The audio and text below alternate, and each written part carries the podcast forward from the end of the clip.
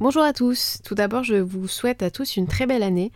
Je vous remercie infiniment pour votre soutien et votre fidélité depuis ces quelques mois d'aventure et je remercie également chaleureusement Isabelle, Cécile, Marc, Christelle et Patricia pour leur confiance et leur courage d'être venus se raconter à mon micro. En cette nouvelle année, j'ai décidé de faire évoluer le podcast. Au départ, je voulais axer le podcast sur les anciens, mais comme vous avez pu le voir, je me suis rendu compte que j'avais des profils très intéressants à vous présenter et tout aussi inspirants peu importe leur âge. J'ai décidé de les inviter eux aussi à nous raconter leur histoire et leurs anecdotes de vie, comme ils le feraient lors d'un repas du dimanche. Dorénavant, vous pourrez donc découvrir le parcours de vie déjà marquant de jeunes trentenaires, mais aussi les leçons de vie que peuvent nous transmettre les plus anciens. Dans l'anecdote du dimanche, vous n'entendrez pas les anecdotes juteuses de stars de cinéma, ni le parcours d'entrepreneurs devenus millionnaires, et encore moins les dramas d'influenceurs de télé-réalité. Ce podcast met en lumière les vrais gens, ceux de la vraie vie, ceux qui nous entourent, ceux que l'on côtoie chaque jour sans connaître leur histoire.